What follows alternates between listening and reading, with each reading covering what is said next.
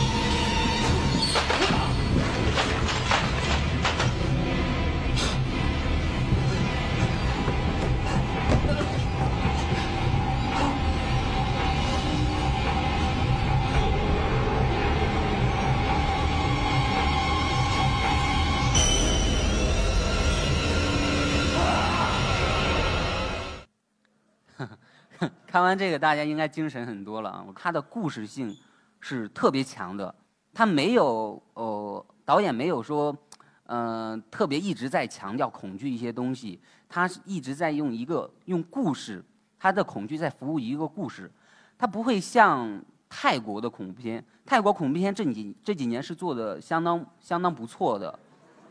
我们一我们说完再看啊，然后然后我觉得泰国恐泰国恐怖片。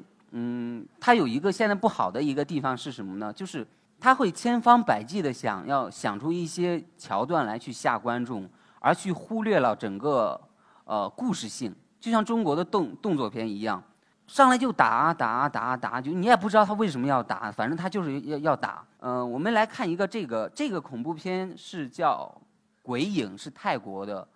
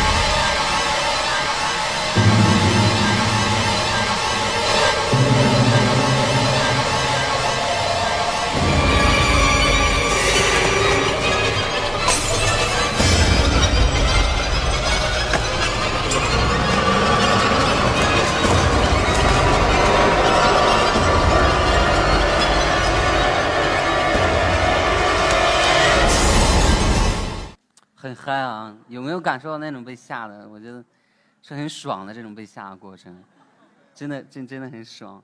呃，我我相对相对比较还是比较喜欢欧美的那种风格，它的呃切入点其实啊不会看了，不会看了，不会看了，不会看。这成为恐怖片专场了一会儿。呃，那个我我特别喜欢恐呃欧美的恐怖片那种风格。因为它其实是以一个现实作为一个切入点，它不会像日韩。你看日韩呢，它整个整个电影的风格是特别压抑的，不管是情节的设置上，还是说呃那个表演的呃要求，都是特别压抑的。而欧美的它往往是一个呃家庭或者是很正常人这样一个作为一个切入点。我受欧美片影响最深的一部就是这个呃《鬼影实录》。嗯，我不知道大家有没有看过，这个片儿是当年是制作成本只有一点五万美元，一点五万美元，而它的全球票房达到了两亿美元。它其实这个就是一个家庭 DV 的这这样的一个拍摄。那些那些走的是不是不敢听了？没事一会儿。不会，不会再放了，嗯。然后这个有那么吓人吗？我那时候是大概是一零年看《鬼影实录》，我看完了以后，我第一遍没看下去，因为我我一一开始接触这种，就是这就是一个家庭 DV 吧，我不明白它为什么会有那么高的票房。第一遍我没看下去，然后过了几天以后。然后我当时有一个硬盘，里面存着很多电影。我当时把硬盘里的电影都看完了，就剩下《鬼影实录》了。然后没有办法，我就耐着性子看，然后我就看进去了。我就明白人家为什么能拿两亿的票房了。就是拍恐怖片有两个很重要的因素，一个是那个恐怖的音乐，一个是恐怖的那个化妆。刚才在在那个前面的片段当中，你们也可以看到音乐，然后再加上那个很恐怖的妆。这是恐怖片很常用的呃套路，然而《鬼影实录》却把这两个点给去掉了，它没有恐怖音乐，也没有恐怖的妆，但是它依然能把观众给吓得死去活来。说实话，我能拍中邪，其实很重要很重要的一个原因，就是因为没钱。如果没钱，说实话，拍伪纪录片是最合适的。如果如果在座的有什么想要做编导这方面的，我的建议就是说，先可以先去尝试拍伪纪录片。中学是我第四次拍片，前三次是拍短片，都流产了，都没有都都没有拍成。到拍中学的时候，是一个我的一个好好朋友，是武校的一个哥们儿，他叫孙德强，然后就这个啊，他其实没那么帅，他是 P 了一下。就坐在那个穿白衣服那个，坐在我旁边那个，呃，我们当时他把我叫到山东，他想拍一个短片，嗯，然后没有拍成，没有拍成。那有一天我们就聊聊聊到这个《鬼影实录》，我说人家花一点五万，然后赚赚多少票房，然后就把他聊嗨了。我说哎呦，那我我们要不要搞一个？其实我是那种，我其实有有想拍的东西，但是我哎，我没指望说我这个老大，我叫他老大。老大他能给我投，因为他那时候已经是那个开一个那个减肥店，已经赔了有十多万了。他是一个电焊工，你知道吗？其实没什么钱的。嗯，然后他说要投，我说，哎呀，因为我当时确实没什么钱了，我真上钱全都拍那三三次流产的事儿了。我说你确定确定吗？他说那那玩吧玩吧，那行。然后这个事儿就就就就开始就开始弄。我们政协是讲一个什么故事呢？就讲了一个两个呃快要毕业的大学生去农村拍摄有关还人的纪录片，然后他们跟随那个王婆，就是当地特别有名的一个神婆，来到一个很偏僻的一个山庄去拍摄。就那山庄里住住着姐弟俩，那个姐姐中邪了，这个弟弟把王婆叫来做一个还人的这么一个仪式。还人是就像跳大跳大神似的，就是一个一个驱邪的临沂特有的一种呃传统的一种封建迷信。嗯，我呃当时在在设计这这这个故事的时候，因为我看了很多中国的恐怖片，我觉得中国恐怖片就一直在抄袭一些日韩的一些他们风格，而且一些桥段什么的，我觉得抄袭的还还不伦不类。我就我想我就特别想讲一个中国一点的恐怖的一点东西。我从小在农村长大，会听到爷爷奶奶去讲啊狐狸精，然后狐仙什么的。然后近几年我看中国的恐怖片，好像几乎很少去扯这种东西。然后我想，为什么我们我不把这些呃元素加入到恐怖片当中呢？这个是呃开，我先讲一下，我们这些其实就成本就七万块钱，整个制作团队是十一个人。就是这个横幅是我们花十块钱买的，什么热烈庆祝院线电影就是扯淡的那个。当时制片人老大说要不要搞个那种很大的感觉的东西，我说好好好，然后就花十块钱十十块钱十块钱嗯买了买了一个这个。当时就就开始的时候就开始去去找那个演员，因为我在横店做过演员副导演助理，我对横店的很多演员都比较了解。然后选了一批以后就定这个女一号。然后定了，把演员定下来以后，我们去，去那个去，因为去找那种被吓的那种感觉。我想很在座很多人可能受过惊吓，就是嗷的一声就跳起来那种，但是可能没有感受过当恐怖在你面前的时候，你是什么样的一种状态。我想大部分人没有体会过的。然后我就想，哎，那那怎么办？怎么去体会这些？然后我就带着我们那几个主演，啊，深更半夜去那个墓地。去墓地去感受那种情绪，当然是我我我自己先我自己先进去，他们要跑到很远的地方，然后我自己先先到那个墓地。我觉得我能承受得住，然后演员才才可以。我进去以后，真的，你你很难说，你说你被吓，你你在很紧张很紧张的时候，你是什么样的一个状态？就是其实没什么状态，真的，你就直直的站在那里，两眼瞳孔放大。你就一动不敢动，你知道吗？你就觉得行动特别的缓慢。你们没事可以去墓地玩一下，可以试试啊，可以找找那个行动特别缓慢，你就啊。然后突然你如果稍微有点风吹草动，你就你就觉得你能就你就能感觉到自己被吓晕。这个是我那个男一号叫董天文，很感觉好猥琐。啊，我们这个这个。这个剧组出了很多很多很大的一些事儿，我就觉得你知道有个很奇怪的事情，所有和我们剧组扯上关系的人，都都好像有不祥的事情发生。最严重的事情就是，最严重的事就是我们男一号，呃，出事儿那天，我们很巧，特别巧是什么？我们每天都烧香的，我们每天都对着有一个很大的一个关公烧香的，天天烧。但唯独那天，男一号出事那天下的小雨就没烧香。然后就在那天晚上，我从那个拍摄场地，你知道，那个拍摄场地也特别诡异。那是清朝末的时候一个乱坟岗，有很真的这是真的啊，有很多那个横七竖八竖的很很多的碑，大石碑在那里。他晚上跑的时候，我们当时规定路线是往这跑，但他跑的时候他就跑偏了。他从一跳一一个那个桥上直接跳到一个很三四米的一个深沟里边，那深沟底下全是一些很大的一些乱石头，就直接把腰给摔断了。片子剪了大概是一个月，嗯，剪出来以后，然后给投资给那个老大看，老老大看了以后，老大看了一点儿，他就不看了，他说：“你这拍的什么玩意儿？那我那钱怎么办呀？” 然后他没有给我任何压力，然后这是他看了。后来我给很多的亲朋好友看，大家都不喜欢，都特别特别不喜欢这个电影。我当时真的是被我被打击的心灰意冷。我觉得那怎么办？原本还想卖个新媒体，能能赚点赚赚点钱，这下这下完蛋了，什么都赚不到了。然后我就想，我我那必须对老大有个交代吧。然后我想那怎么办？就我就想不想面对这件事，我想往后往后拖嘛。我就想那干嘛投电影节？当时就投了，我投了其中一个叫厦门的双溪影展，两个月以后，然后才会给通知。我就给老大说，我投影展了，然后两个月以后才会有那个通知，就把这事儿能拖就多久算多久。两个月以后竟然入围了，你知道吗？